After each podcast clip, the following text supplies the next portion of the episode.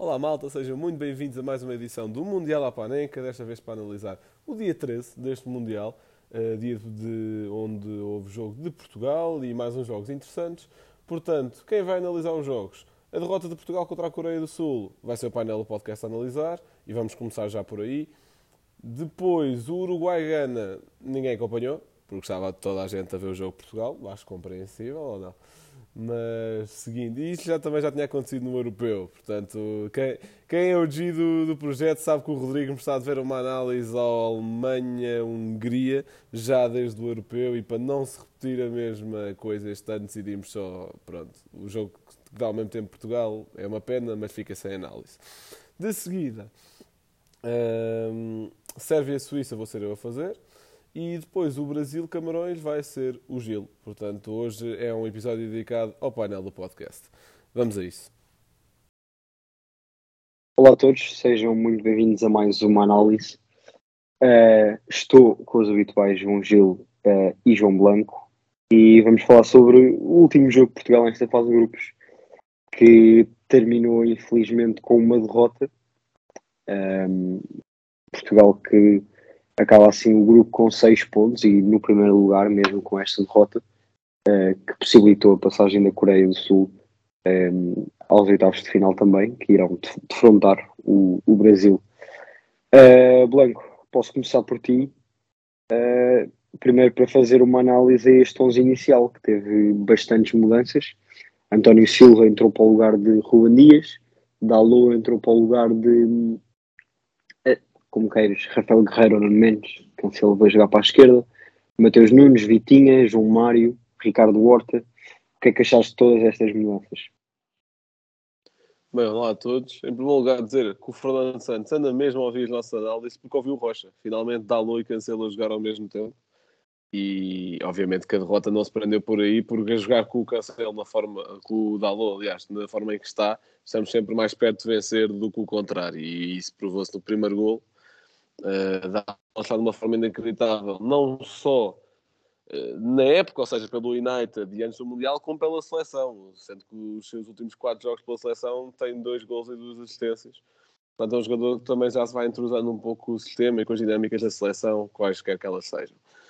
Portanto, sobre o 11, uh, eh, as trocas até tenho pena não tenham sido mais, e quando eu digo mais era o Ronaldo não começar a começar o Gonçalo Ramos, por exemplo porque de resto António Silva teve bem, uh, é o lógico, o Ruben Dias estava ameaçado com cartões amarelos e o Daniel está lesionado ainda, acho eu. Uh, sem Nuno Mendes, uh, poupar Rafael Guerreiro pareceu-me pareceu assertivo, uh, porque mesmo que eu acho que deva jogar da Alô e Cancelo, acho que o Rafael Guerreiro tinha mais ou menos sido não totalista, porque começou o Nuno Mendes a jogar contra o Uruguai, mas fez praticamente tipo um jogo em 75 minutos, portanto Uh, também já tinha alguns minutos nas pernas, uh, mais o que Roma Neves manteve-se, mas é pá, que se mantenha no 11 rodado e que não se mantenha no 11 titular, por favor, na Suíça, porque é pá, Roma Neves a fazer um Mundial fraquito, uh, acho que é consensual dizer isso. Nuno Mendes, Nuno Mendes já não, Mateus Nunes, fazer um jogo fraquito também, mas acho, lá está, é, acho que é bom. Uh, foi, foi acertado pô foi acertado rodar a equipa nesse sentido. Vitinha foi errado só porque deve ser titular também, portanto faz um jogo fenomenal hoje e claro que tem de ser titular na posição ali de 8 e não faz sentido estar a gastar aquela posição com o William. Uh, o William não tem jogado mal, mas é pá, o Vitinha é algo de outro mundo. O João Mário também faz sentido ter entrado para o 11, Ricardo Horta também. Uh, tenho pena de não ter visto ou Rafael Leão de início, ou Gonçalo Ramos, ou André Silva, por exemplo. Havia várias opções aqui a explorar. Se bem que nenhum deles, uh, e quando nenhum deles, digo Rafael Leão e André Silva, tenha feito um espetacular jogo quando entra. Uh, mas pronto, quanto ao 11, acho que é um pouco por aqui. Também não estava à espera de trocar o Redes. não sei se queres que eu avance já para o jogo. Que posso passar agora para o Gil para falar um pouco deste 11. ok, ok. Também é acredito que sentiste a falta de Gonçalo Ramos ou não? Uh, Rocha, desculpa lá, eu não ouvi bem a, a, tua pergunta, que acho que houve uma interferência, mas perguntaste se eu senti falta de Gonçalo Ramos? Exato, exato. Ah, ok, ok. Uh, senti, Uh, no sentido, não, não, não, sei se posso dizer que senti, porque ainda não, não me habituei ao Gonçalo Ramos na seleção, porque como é óbvio ele ainda não tem, não tem jogado muito, mas de certo preferia à partida muito mais que ele entrasse uh, para, o, para o lugar do Ronaldo logo à partida como titular. Uh, ou seja, nesse sentido, preferia muito mais que o Gonçalo Ramos entrasse como titular. Uh, Deixa-me só dizer que o Fernando Santos tem, tem quebrado aqui várias das suas teimosias, vá, digamos assim, uh, que, que o vimos acusando ao longo do, dos anos, mas há uma que ele não consegue quebrar, o que é de certa forma compreensível, que é o ter de colocar o Ronaldo sempre a titular, e parece que isso aí é. Ronaldo a titular é um decreto uh, assinado pelo, pelo Fernando Santos, pelo Ronaldo, pelo Jorge Mendes e pelo Presidente da Federação. Uh, parece, parece quase essa situação. Uh, pá, vá, vamos com calma. O homem já tem feito algumas alterações, já tem ido mais ao encontro do que os adeptos pedem, portanto também não podemos pedir tudo de um dia para o outro. Mas sim, preferia o Gonçalo Ramos, acho que está numa, numa excelente forma na, na, época no Benfica. Chegou, fez um jogo, logo no primeiro jogo que faz pela seleção, marca um gol e assiste. Claro que um amigável, mas uh, Gonçalo Ramos é isto. Uh, consegue sacar golos de todas as formas e no momento em que o Ronaldo está na, na fase que está, acho que o Gonçalo Ramos é muito mais viável do que, do que o Ronaldo. Mas falando agora do resto do 11, na baliza, confesso que esperava uma, uma alteração, confesso que esperava que entrasse o Patrício, apesar de acabar por concordar com o Diogo Costa. Se calhar o guarda-redes tem de ter uma certa continuidade para, para se entrosar com, com os defesas e para que eles confiem num guarda-redes. Portanto, acabo por concordar também com, com o Diogo Costa na baliza. Uh, depois uh, achei bem, muito bem a entrada do Dalu uh, e, e o Cancelo, não sei se porque está agora mais habituado a jogar na, na lateral, na lateral esquerda ou, ou, não sei por que razão, pareceu-me que fez um jogo muito mais competente como lateral esquerdo do que estes últimos jogos que tem, que tem feito na, na outra faixa do terreno. a atacar muito mais, a ser muito mais o Cancelo que nós, nós tanto nos habituamos a ver. Uh, portanto, gostei deste, dos, de ambos os laterais, com ênfase para, no, no Dalot, que dá uma assistência e faz um, um grande jogo. Uh, depois, os dois centrais acho que estiveram muito bem. Uh, o António Silva, acho que resolveu praticamente tudo o que lhe apareceu à frente, sem, sem, sem comprometer, sem grandes problemas.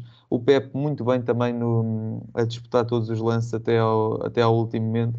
E especialmente o que, o que me pareceu mais diferenciador neste, neste jogo foi o Pep a tentar diversas vezes passes uh, em profundidade, passos longos, que inclusive resultaram no primeiro gol. Ele tenta isso várias vezes e, e parece-me que era a única forma como a seleção conseguia criar eh, algum perigo. Uh, na primeira parte era com esses passos longos do Pep para, ou para os laterais uh, ou, ou, então para o João Mário, de, para, neste caso para, para os extremos.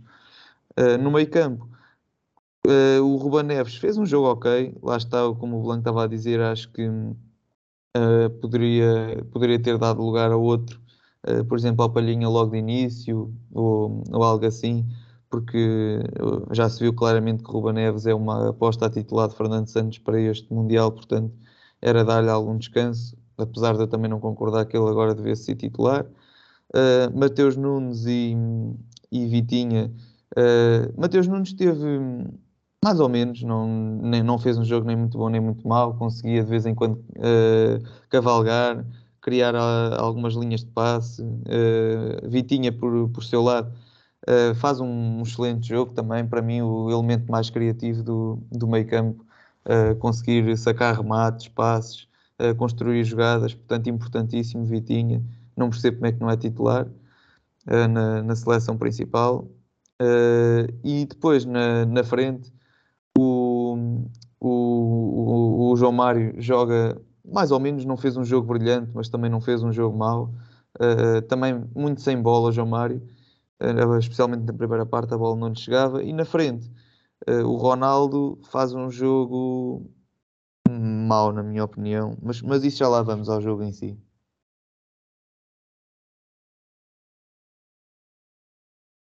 Bem, eu falando um pouco do 11 inicial, Uh, pela defesa, acabo por concordar com tudo. Um, acho que esta opção de laterais tem de ser a, a futura também nos próximos jogos, que espero que ainda sejam vários. Uh, como o Gil estava a dizer, o Cancelo à esquerda acabou por jogar melhor do que à direita, a comparar com os jogos passados, e o Dalot para mim foi o melhor jogador em campo.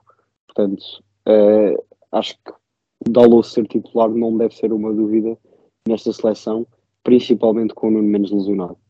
Um, na primeira parte, principalmente, para além da assistência, ainda acabou por fazer vários cruzamentos perigosos. Uh, conseguiu fazer várias recuperações de bola ao Son. Todos sabemos que não é nada fácil. Um, e acho que fez um jogo muito, muito completo. Portanto, espero bem que o Fernando Santos tenha percebido que este rapaz tem, tem de ser titular. Uh, quanto ao meio campo, acho que o Ruba Neves é, é, um jogador que acaba por cumprir um, um, cumprir diferente do que era com o João Moutinho. Uh, o João Moutinho também se dizia muito que era um jogador que cumpria. Um, mas acho que o, o João Moutinho tinha um primeiro um sentido de recuperação de bola que o Ruba Neves no momento defensivo é um pouco mais destruidor do que o Moutinho. O Moutinho acaba por ser mais eficaz nesse aspecto. Uh, e depois, de certa forma, também um pouco mais criativo.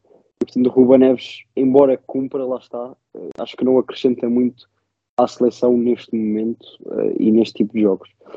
Um, embora também não saiba se a melhor opção seria o Palhinha um, num jogo em que Portugal ia ter bola e teve, uh, e que poderia criar muitas oportunidades um, e que se esperava que tivesse bastante tempo por cima. Num jogo como o Uruguai, como já falámos também, aí sim, teria posto o Palhinha a titular. Um, quanto ao resto, Vitinha, eu já não tenho palavras para, para este, é um jogador de outro mundo, fez vários passos para o Ronaldo que poderia ter finalizado de melhor forma, fez um remate perigosíssimo, depois o Ronaldo ainda numa, numa recarga, eh, pronto, não, não conseguiu fazer grande coisa, mas vê-se por aí a criatividade que ele tem. Um, e acho que, que, é um jogador que tem de ser titular nesta seleção de caras, não, não há grande volta a dar nisto. O Mateus Nunes sinceramente desiludiu-me bastante. Uh, acho que andou um bocado perdido no jogo, nunca sabia bem um, em que posição havia de jogar. Uh, havia várias vezes na pressão, ele estava quase junto ao Ronaldo, depois o Horta, às vezes, quando ia para o meio, ele ficava na ala direita. Uh, depois, às vezes, já estava a vir receber jogo na posição do Vitinha. Uh, portanto, eu achei que ele teve bastante perdido. Uh, não sabia bem onde é que havia de jogar. E, sinceramente, acho que foi o pior em campo da, da seleção portuguesa. Eu que até gosto bastante, bastante do Mateus Nunes, que acho que é um jogador que acaba de funcionar melhor num, quando o jogo está partido, porque é um jogador que cavalga bastante. Um, ehm, hoje acho que não, não foi o seu dia. Quanto ao João Mário, eh, custou a pegar eh, nos primeiros 15, 20 minutos, a bola eh, não, não estava a conseguir chegar, mas depois acabou por, por pegar um pouco mais no jogo um, e pronto, até fez um, um jogo aceitável. O Ricardo Horta acabou por fazer os 90 minutos e acho que também foi uma boa estreia titular neste Mundial, logo com um gol. Um, acho que também foi dos, dos jogadores que melhor cumpriu as suas tarefas em campo, acredito eu. Fernando Santos lhe deu. Quanto ao Ronaldo, concordo com tudo o que vocês disseram. Um, a questão da titularidade, do descanso, de ser ou não ser um momento para, para ele jogar. Um, ainda assim, quero só acrescentar que, pelo menos enquanto o Ronaldo esteve em campo, Portugal quis sempre marcar. Eu acho que isso é uma das coisas que o Ronaldo acrescenta a esta seleção. Uh, quando o Ronaldo saiu, eu notei um decréscimo gigante uh, na vontade de, de, continuar a atacar e, e de chegar ao, ao segundo gol, num, num, momento em que Portugal estava empatado uh, e que depois se, se deixou acumular com esse empate. e, portanto, também já passando aqui um pouco para analisar o jogo, Gil, como é que viste Portugal entrar a ganhar aos 5 minutos? Um, Achas que foi desleixo? Foi confiança que o primeiro lugar já estava garantido? Uh, o que aconteceu aqui? Uh, ok. Uh, verdade, nós começámos muito bem o jogo, com uma boa dinâmica. Acho que apanhámos um bocado a, Coreia de surpresa com os tais passos que o Pepe fazia em profundidade para, para os laterais e que, inclusive, é assim que dá o primeiro gol. Uma excelente jogada do, uh, do Dalo que cruza para o meio, Ricardo Horta finaliza bem. Uh, uma excelente jogada, lá está, e surpreendemos a Coreia de, com, essa, com essa forma de jogar. Mas assim que marcámos o gol, penso que a Coreia percebeu que Portugal estava a exagerar nesse tipo de movimentos e começou a tapar muito melhor e muito mais eficazmente os laterais de Portugal que estavam projetados, e, e isso aí deixou-nos praticamente sem soluções. Depois começámos a tentar jogar por, hum, por dentro e também não estávamos a conseguir progredir uh, no, no bloco da, da Coreia com uh, o João Mário e o Cancelo uh, muito tapados. Depois com o Ricardo Horta também meio perdido lá à frente, a tentar vir buscar a bola. O, o Vitinha e o Mateus Nunes e o Ruba Neves, os três que pareciam que estavam, que estavam uh, junto quase com os centrais uh, e que não progrediam, não progrediam dali, passavam a bola uns para os outros e não progrediam dali. Uh, e acho que Portugal sentiu muito, muitas dificuldades nessa, nessa fase do jogo nos primeiros 20 minutos, talvez, uh, mas que se resolveram de certa forma, que pelo menos melhoraram com a subida do Vitinha, claramente, uh, para, um, para uma posição muito mais próxima do Ronaldo. E acho que isso fez alterar completamente o, o jogo, porque Portugal passou a, a sair com, com os dois médios. Normalmente o Ruba Neves juntava no, entre os centrais e o, e o uh, Mateus Nunes uh, ficava a receber e ligava ao jogo com o Vitinho, depois lá está, com a sua qualidade e mestria, conseguia desenvolver o jogo pelo meio e normalmente está para as alas. Uh, acho que a partir daí Portugal começou a, a desenvolver um pouco mais de jogo, uh, um pouco mais. Teve, não, não, não tendo muitas oportunidades, foi uma, uma altura mais interessante do jogo em que estávamos a conseguir, de certa forma, jogar. Uh, na segunda parte, acho que foi Portugal a desligar, lá, respondendo à tua pergunta, acho que especialmente a partir do momento em que o Ronaldo saiu, Portugal pensou, ah, isto já está, está empatado, também não, não faz grande diferença, e, e deixou arrastar o jogo, uh, deixou adormecer o jogo, e acaba por levar um gol, claro que felizmente não teve, não teve impacto direto na, na condição de primeiro lugar, primeiro classificado no grupo, mas uh, poderia ter caso tivesse acontecido um cataclismo no outro jogo do grupo, do Uruguai que estava a ganhar por 2-0, uh, ao Gana, que se tivesse acontecido um, um virado de jogo por parte do Gana, estaríamos a jogar contra o Brasil neste momento. Portanto, Portugal lá está, não, não devia ter acontecido. Uh, aconteceu, mas, mas pronto, é, é, evitar que isto aconteça para a frente. Lá está, como eu ouvi muita gente a dizer, mais vale acontecer agora do que acontecer no futuro. Uh, mas a verdade é que também mais vale não acontecer nunca. Uh, Pronto, finalizo só por hum, falar no Ronaldo mais uma coisa que, que eu tenho reparado, é que o Ronaldo ultimamente não marca um gol, não consegue marcar à frente do, do guarda-redes no cara a cara, não consegue. Já, ele já não, já não marca assim, penso eu, pelo menos há, há cinco ou seis jogos que não consegue marcar um gol frente a frente com o guarda-redes. E, e, segundo o que o Blanca até há bocado me estava a dizer, ele, pelo menos que nós tínhamos contato só nestes nestes jogos de, de Mundial, tem 4 a 5 oportunidades flagrantes na, no cara a cara em que consegue ou, mandar para fora o guarda-redes defender. Portanto, isto é uma coisa que não estamos habituados, nunca estivemos com o Ronaldo. Normalmente ele recebe a bola naquela posição e é golo, uh, mas acho que, se passa alguma coisa na cabeça dele, uh, claramente, uh, e ele que queria usar este Mundial de certa forma para se recolocar no mercado e para chamar a atenção de outros clubes, penso que até agora está a falhar redondamente na tarefa. Esperemos que no, na, na, agora na, nos oitavos e, e no que restar da competição o Ronaldo faça muitos golos, mas até agora está a falhar redondamente nesse objetivo dele. Blanco, o que é que achas também tu que correu mal, uh, principalmente na segunda parte, diria eu? Uh, e se achas que as substituições tiveram alguma coisa a ver com isso? Sim, eh, principalmente na segunda parte a seleção não criou nada e as substituições percebem-se no sentido em que entram dois avançados, um mais móvel e de explosão e de ataque à profundidade como Rafael Leão, outro mais de área e de jogar em apoio como é o André Silva. Entra Bernardo Silva já muito no final do jogo, Fernando Santos tentou mesmo não uh, utilizá-lo de todo e poupá-lo, mas a questão é, Uh, e até Rafael Leão exibiu-se a um nível mais baixo do que aquilo que nos tem habituado no Milan e aquilo que fez nos outros dois jogos. Pelo menos no primeiro foi, entrou mesmo muito bem.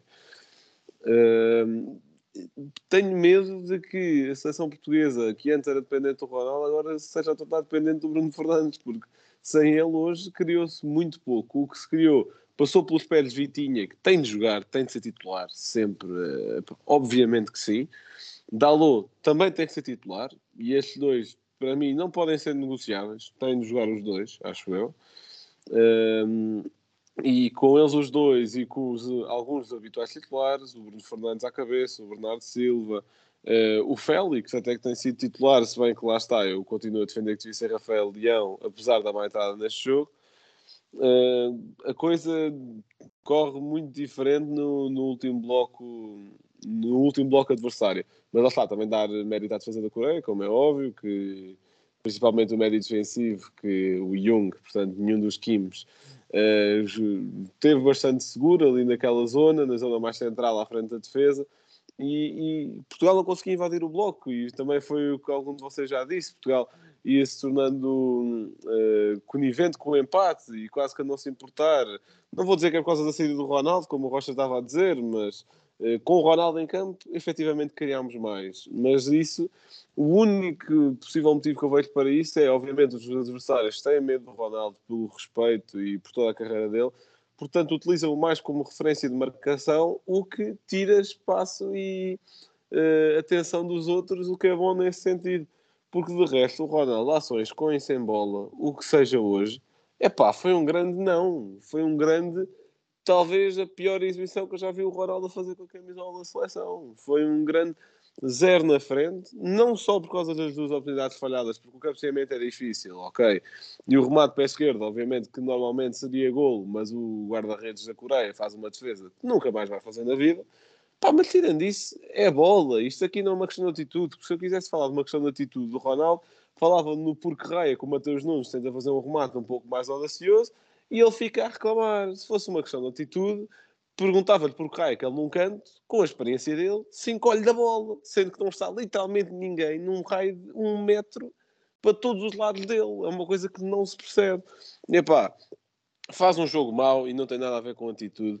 Tem a ver com, eh, epá, se calhar com os jogadores menos habituados a jogar com ele, o Ricardo Horta, o João Mário, o Matheus Nunes e as dinâmicas podem não estar tão assentes, é possível, mas também tem um pouco a ver com o pesar da idade. E acho que, acho que quanto mais cedo, tanto o mundo do futebol como o Ronaldo começarem a perceber que ele já não tem 23 anos e já não anda a mandar dribles em Manchester, pá, se calhar o seu legado fica cada vez melhor preservado e digo isto com toda a admiração e adoração que tenho ao Ronaldo mas esperemos que a coisa corra melhor contra a Suíça, como é óbvio, é uma seleção que, e até escrevi isso no Twitter, é uma seleção que eu tenho a impressão de que nós jogamos todas as paragens para seleções desde 2018. Eu tenho a impressão que sempre que há jogos de seleções jogamos sempre contra a Suíça, seja fora ou em casa. E hum, Ronaldo tem até há bastante pouco tempo, vá, três anos, um hat contra a Suíça, que nos dá uh, o apuramento à final da Liga das Nações. Esperemos que seja uma forma de ele ir ganhando confiança, mas estamos a falar do Ronaldo precisar de um gol para lhe dar confiança há coisa de três meses. É só por isso que também já estou um bocado mais alarmista e preocupado. Mas pronto, focando, desfocando também um pouco do Ronaldo, jogadores que ainda não elogiei. Uh, Pep faz um, um, jogo bastante bom, especialmente com bola. Uh, pronto, se, sem bola também, o Pepe defender, sabemos o que é que é o Pepe defender, mas com bola um grande jogo. E elogiar também o jogo com bola de Diogo Costa, porque não tivemos assim nenhuma grande defesa dele hoje, por menos que eu me lembre. Os dois gols também, nenhum deles é culpa dele, mas com bola, muito bons passos longos dele. Já sabia isso da, da época, por exemplo, de Champions League que está a fazer com o Porto, que ali no jogo contra o Bayern Leverkusen, se não me engano, é muito importante um passo longo dele mas elogiar também isso. De seguida, dizer, uh, lá está, reforçar mais uma vez, Vitinho e Dalot têm de ser titulares. Por mim, Palhinha também era, mas pronto, isso é negociável, uh, digamos assim. Uh, Vitinho e Dalot têm que ser. E dizer que, é pá, malta, não atirar já a toalha ao chão, isto é um 11 rodado e não havia a necessidade 100% de ganhar. Lá está, não, também não estou a entrar naquelas teorias que dizem que nós deixámos o Paulo Bento passar. Pronto, não, também não me cabe na cabeça isso. Mas vamos ver como é que a coisa corre contra a Suíça. Acho que dá para passar e depois, possivelmente, contra uma Espanha ou contra uma seleção muito forte de Marrocos. Bem, um, ehm, falando um pouco deste jogo, uh, gostei muito das oportunidades criadas no início da primeira parte, principalmente nos primeiros 20 minutos. Acho que foi a fase do jogo em que Portugal controlou mais. Um, o gol surgiu na sequência dessa boa entrada. Um, e depois também, para não me estar muito a repetir algo que vocês já falaram, uh, concordo, acho que foi um jogo muito apagado do Ronaldo, não pelas oportunidades que falhou, mas pelas oportunidades não criadas, digamos assim. Uh, acho que não acrescentou muito ao jogo hoje. Gostei de ver apesar de terem sido, do, acho que o primeiro jogo, acho que o Vitinho já tinha jogado com o Ronaldo no fim do jogo frente à Espanha. Mas foi o primeiro jogo assim completo, mais que, tiveram juntos e o Vitinha conseguiu fazer-lhe chegar pelo menos duas grandes bolas para gol. Um, gostei de ver isso e espero que tanto nos próximos jogos o Vitinha seja titular e também que consiga ser o Ronaldo desta forma para também ajudar a voltar uh, aos golos. Uh, quanto às substituições, acho que o Rafael Leão hoje não entrou nada bem, uh, sem saber soltar no momento certo, a fazer arrancadas às vezes um pouco desnecessárias. o André Silva, por outro lado, acabei por gostar de o ver. Sinceramente, acho que não teria sido nada mal se ele tivesse sido titular no lugar do Ronaldo. Um, e quanto ao Palhinha, a saída, pela saída do Matheus Nunes, acho que foi mais que justificável, principalmente no momento em que a Coreia estava a ficar um pouco mais por cima e, portanto, precisávamos do médio mais como o Palhinha. E também, como já disse, pelo jogo mais apagado que o Matheus Nunes acabou por fazer, na minha opinião. Um, quanto à entrada do Bernardo Silva já no fim do jogo, é verdade que acabamos por perder, uh, pelo menos assegurámos o primeiro lugar e portanto acaba por não ser muito mal o Bernardo Silva só ter jogado uh, eh, 10 minutos ou o que foi, porque realmente é um jogador muito importante para Portugal e precisávamos de descansar.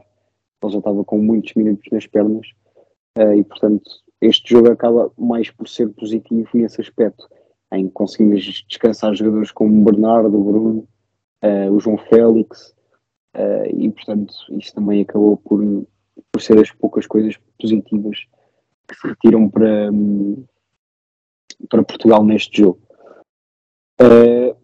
Tirando isso, acho que já não há muito mais para falar uh, sobre este jogo. Portugal foi, foi uma, espero eu, e como também vocês já disseram, foi uma derrota que surge uh, para impedir derrotas futuras.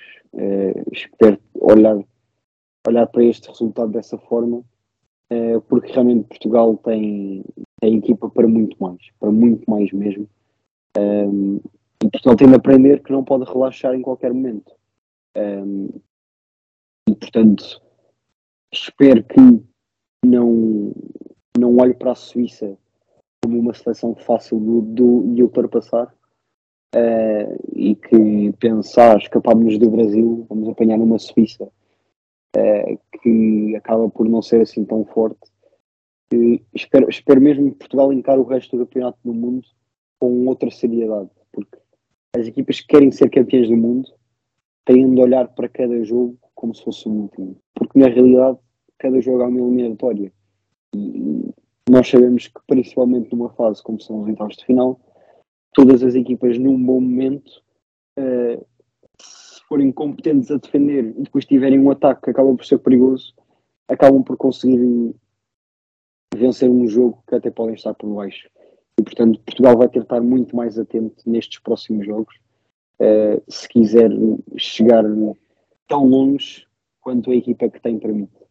Uh, isso acho que vai ser uma coisa essencial. Não sei se querem deixar uma mensagem final sobre o resto do campeonato. Uh, quer. Uh, de... Pronto, ok. Uh, deixa só pegar no que tu disseste agora. E acho que uma coisa interessante é que na fase de grupos, se calhar o que é preciso ter mais afinado é o ataque, porque é preciso fazer golos, é preciso ganhar jogos uh, em tempo regulamentar e para fazer pontos. Uh, daqui para a frente, eu acho que o que é preciso estar mais afinado ainda é a defesa, porque no fim das contas, se tiver um, um 0 a 0, há sempre a possibilidade de prolongamento e até de penaltis. Portanto, é sempre mais importante, se calhar, não perder do que propriamente uh, ir, ir, para, a, ir uh, para a frente à maluca. Claro que eu não estou aqui a dizer que é importante ficarmos lá atrás fechados a defender, não é isso que eu estou a dizer, mas se calhar é preciso afinar ainda mais o processo defensivo e evitar sofrer tantos golos como, como acabamos por sofrer aqui neste, nesta fase de grupos, daqui para a frente. E já agora, deixo só aqui o que eu acho que deve ser a seleção uh, para, para, para, enfrentar estes oitavos de final e o que esperemos que sejam uns quartos e umas meias, uh, que era da seleção que enfrentou uh, o, o Uruguai, fazia puxava o Cancelo para a esquerda, punha o Dalot pelo, pelo Guerreiro, lá está que estava na esquerda, uh, e depois no meio campo trocava o, o William e o Ruba Neves pelo Palhinha e o Vitinha, e na frente trocava só o Ronaldo pelo Gonçalo Ramos, isto era o que eu faria uh, na seleção, pelo menos no jogo pós oitavos de final. Muito bem. Blanco, uma mensagem final. Para cima deles, vamos ganhar isto. E é só isto. Parece-me bem, parece-me bem. bem, malta, foi mais uma análise. Uh, fim desta fase de grupos e a partir de agora são apenas eliminatórias. Esperemos que continuemos a fazer várias análises os três juntos, porque é sinal de que Portugal chegou longe neste campeonato do mundo. Só vamos, deixar, só vamos deixar de fazer análises dia 19, fica aqui prometido. Exatamente. É um, um presságio ao Fernando Santos, gosto. Vamos embora. Espero que tenham gostado, malta. Fiquem bem e até à próxima. Portanto, malta, vamos a isso, arrancar aqui para mais uma análise, desta vez ao Suíça 3, Sérvia 2. E que jogo de loucos, para mim, capaz de ter sido o melhor jogo da fase de grupos, se calhar atrás do Alemanha-Espanha devido à qualidade do jogo, mas em termos de impressão, acho que este até supera aquele louco Camarões-Sérvia também. E não é coincidência que a Sérvia esteja no meio de, destes jogos emocionantes todos e eu depois já vou explicar um pouco porquê. Em primeiro lugar, os 11. Portanto, do lado da Sérvia, Vanja Milinkovic-Savic, Pavlovic, Veklovic, Milinkovic, Zivkovic, Lukic, Milinkovic-Savic, Kostic, Tadic, Mitrovic e Vlaovic. Do lado da Suíça, Kobel, Widmer, Char, Akanji, Rodrigues, uh, Freuler, Chaka, Shakiri, So, Vargas e Embol. Portanto, Suíça a atacar um 4-1-4-1, a defender um 4-4-2. Uh, Chaka, na, naquela tal, uh, no 4-1-4-1, uh, se juntava um pouco mais perto das defesas para ajudar na construção. Portanto, ficava esse elemento um pouco fora da linha. Sérgio a atacar 3-4-3, uh, muito móvel aí na frente, com Tadic. Então, Tadic ia passeando de uma ala para a outra, muito de forma muito comum. De seguida, a defender 5-2-3 ou 5-3-2, dependendo se Tadic juntava a Milinkovic, Savic e a Lukic ou não, que dependendo de, do que estava acontecendo no jogo, poderia acontecer um ou outro. Portanto, início do jogo foi logo louco, 30 segundos e já, já havia uma jogada em que a Suíça podia ter marcado, obviamente não mais do que um gol, que era a mesma jogada, mas teve três boas oportunidades para aí. Uh, boas defesas e boas intervenções do Vanja, guarda-redes da Sérvia. Rodrigues, sempre muito solicitado no corredor esquerdo e um dos gols até surge daí, uh, muita procura de um bolo na profundidade. Do lado da Sérvia, é um ataque, forqui, é um ataque fortíssimo, não é? Mitrovic e Vlaovic, com o apoio de Tadic, que faz um jogo fenomenal, super completo. Uh, servem também forte nas bolas paradas, são jogadores todos muito altos e com bom físico, tentavam jogar com isso. Jogo muito direto, muitas bolas para Vlaovic e Mitrovic deixarem para ou Tadic ou para algum dos alas, também estavam muito projetados, o Kostic ou o Zivkovic. Uh, e depois começou o festival de gols, não é? Aos 20 minutos, o Shakiri, uma boa exploração Uh, eu escrevi aqui boa exploração do espaço entre linhas já na área, ou seja, entre a defesa e a linha média dos jogadores mais recuados da Sérvia. Mas nem é bem isso. É só mesmo a Sérvia que não sabe defender. E isto é um ponto muito importante que eu preciso passar deste jogo. A Sérvia sofre 8 gols em 3 jogos, não é à toa. É que aquilo. E jogar com 3 centrais, lá está, também não é sinónimo de jogar de forma defensiva. Aquilo é mesmo muito mau. Eles chegaram, e acho que é no terceiro gol da Suíça. Ah, não, é numa oportunidade falhada do Embol, a segunda parte aquilo era capaz de estar tipo 5 jogadores da Sérvia para 2 da Suíça e os 2 da Suíça estarem essa marcação. Não foi, não foi aqui bem o caso, mas eram muitos jogadores só preencher espaço, ocupar espaço e não ocupar jogadores adversários. Epá, e ocupar espaço, dependendo das perspectivas, pode ser bom. Mas não chega. E neste gol do Shaqiri é algo gritante. A bola chega à outra ala de, não, nem é com um passo direto, não é com um cruzamento do Rodrigues para o outro lado. É, uh, alguém remata, sobra para o Sou e o Sou sabe temporizar e abrir no Shakiri. É com uma facilidade, muito espaço ali, muito espaço. Rodrigues foi importante na tal questão de transportar a bola até, a, até à linha e fazer qualquer coisa a partir daí.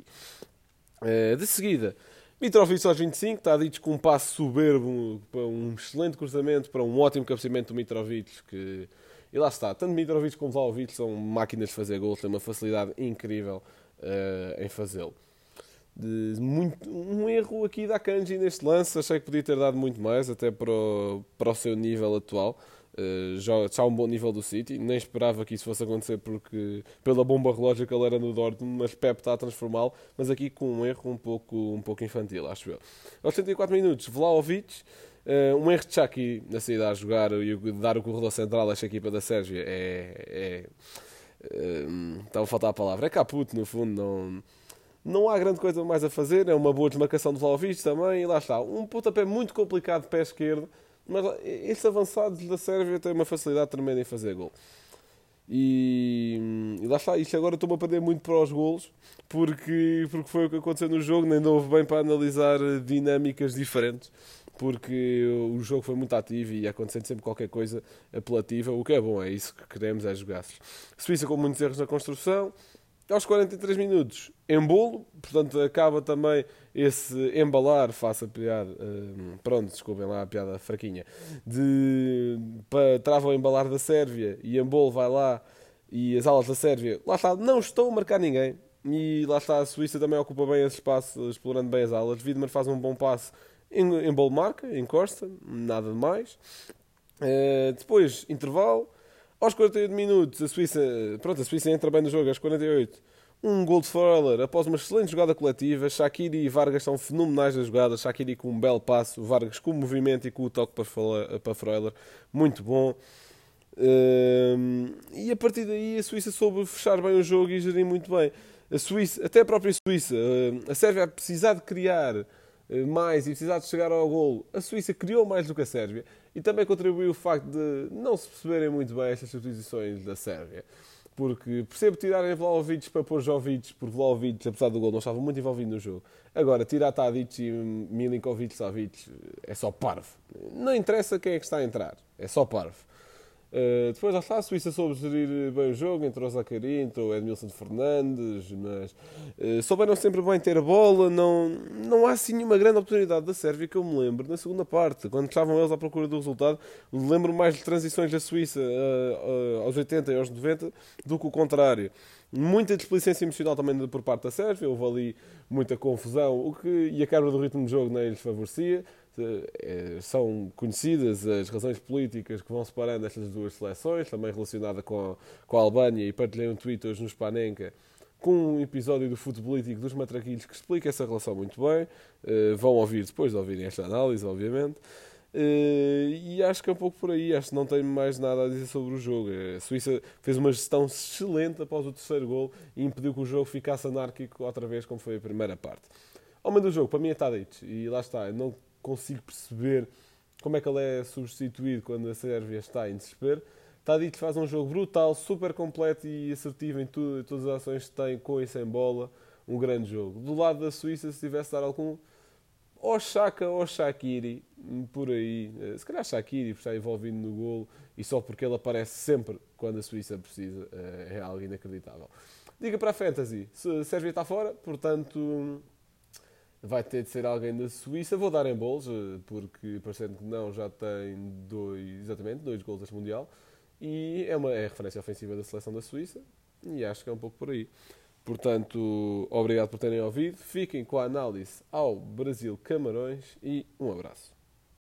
Olá, sejam muito bem-vindos a mais uma análise de um jogo no, do Mundial do Qatar 2022. Uh, eh, vou analisar então o jogo entre Camarões e Brasil, que acabou com uma vitória inesperada dos camaroneses por 1 a 0, com um golo de Abubakar aos 90 mais 2, eh, e que vem de certa forma juntar-se a uma coletiva de resultados eh, inesperados eh, no dia de hoje.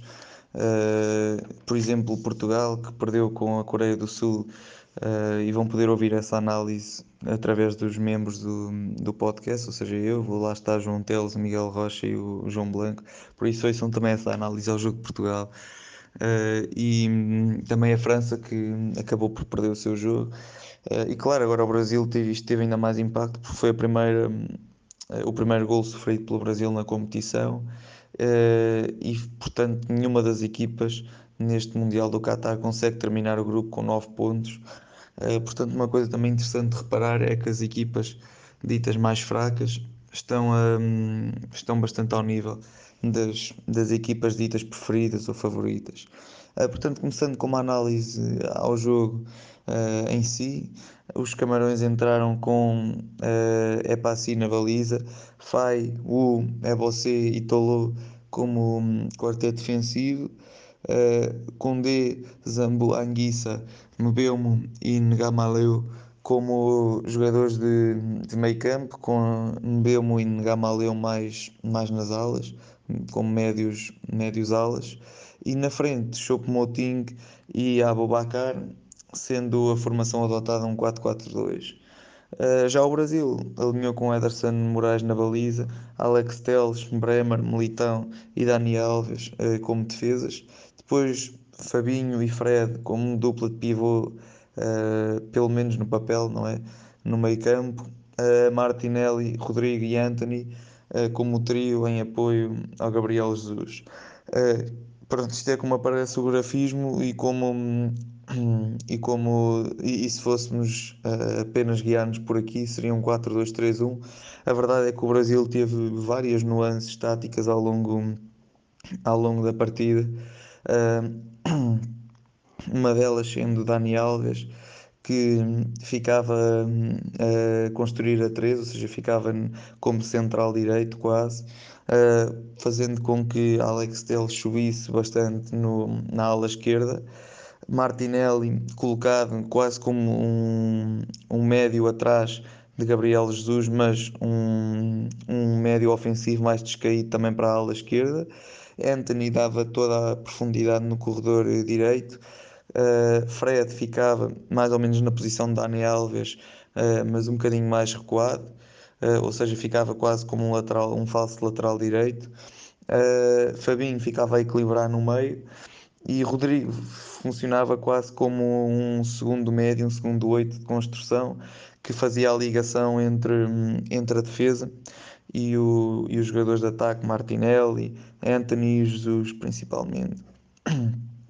Gabriel Jesus. Uh, o jogo foi pautado por, um, por uma posse bastante mais considerável do Brasil uh, e também por uma, uma coletânea de oportunidades da equipa canarinha uh, que poderiam perfeitamente ter chegado ao, ao gol ainda na primeira parte, apesar de, o, de nem, não ter sido uma, um, um ascendente assim tão tão grande de oportunidades, dava perfeitamente para terem chegado ao intervalo a vencer por um zero, se bem que uh, mesmo ao cair do pano da primeira parte, um, se, até surge uma oportunidade para, para, a seleção dos Camarões com um cruzamento uh, e depois um jogador a cabecear ao segundo posto e a promover uma defesa uh, difícil de Ederson e termina assim a primeira parte. Portanto, os Camarões terminam a primeira parte com a sua melhor e única oportunidade uh, na primeira parte. A segunda parte acentuou-se a atuada do Brasil de criar oportunidades, uh, com muitos falhanços uh, do, por parte dos jogadores brasileiros, muito perdulários na forma como atacavam a baliza e, portanto, manter-se o resultado 0 a 0.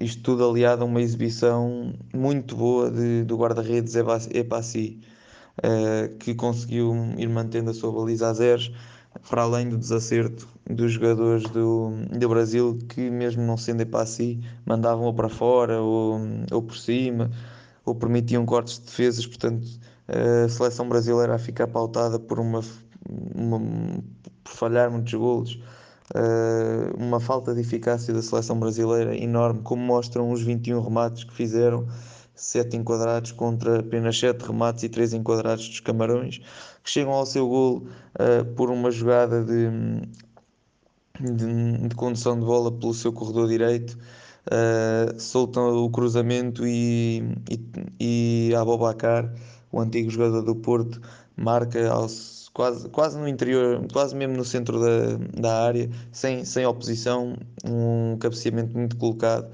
ao ângulo inferior da, da baliza do, do Ederson, que não consegue fazer nada, e portanto é um, é um gol que dá vantagem aos Camarões, mas que infelizmente para a equipa africana não altera em nada as contas do, do grupo, no sentido de não, não abre quaisquer hipóteses de passagem, com os Camarões a ficarem em terceiro, em terceiro lugar e o Brasil passa em primeiro, a Suíça passa em segundo e a Sérvia passa então em quarto lugar. Uh, o MVP deste jogo vou ter de, vou ter de atribuir ao, ao Abobacar porque faz o único gol e, e, é um gol decisivo para, para que os Camarões somem mais 3 pontos, apesar de não ser um gol decisivo à passagem. Uh, mas há que destacar ainda Rodrigo, que especialmente na primeira parte uh, fazia muito bem a ligação, era o Leal mais criativo do, do ataque e meio campo brasileiros, com, era, era dali que vinha sempre o perigo. E Gabriel Martinelli, que foi sem dúvida o, para mim o melhor jogador do Brasil, uh, com as inúmeras chances que criou, passes, uh, remates que o guarda-redes defendia. Portanto, Martinelli foi o jogador mais inconformado e que mais chances criou e e finalizou, neste caso sem sucesso. Uh, dar aqui uma, uma nota ainda ao guarda-redes Epassi, que faz uma muito boa exibição, travando pelo menos três oportunidades, quatro oportunidades claras que eu me lembro do Brasil. Portanto, uma grande exibição do guarda-redes camaronês.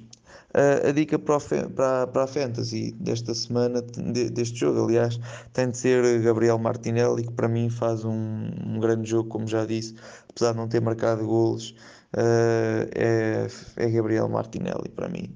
Uh, termina assim o, a fase de grupos e estarei uh, eu e o resto do painel do podcast e do projeto Spanenka a analisar os oitavos de final, os diversos jogos que vão existir, portanto não se esqueçam de continuar a ouvir-nos. espero que tenham gostado e um abraço e até à próxima.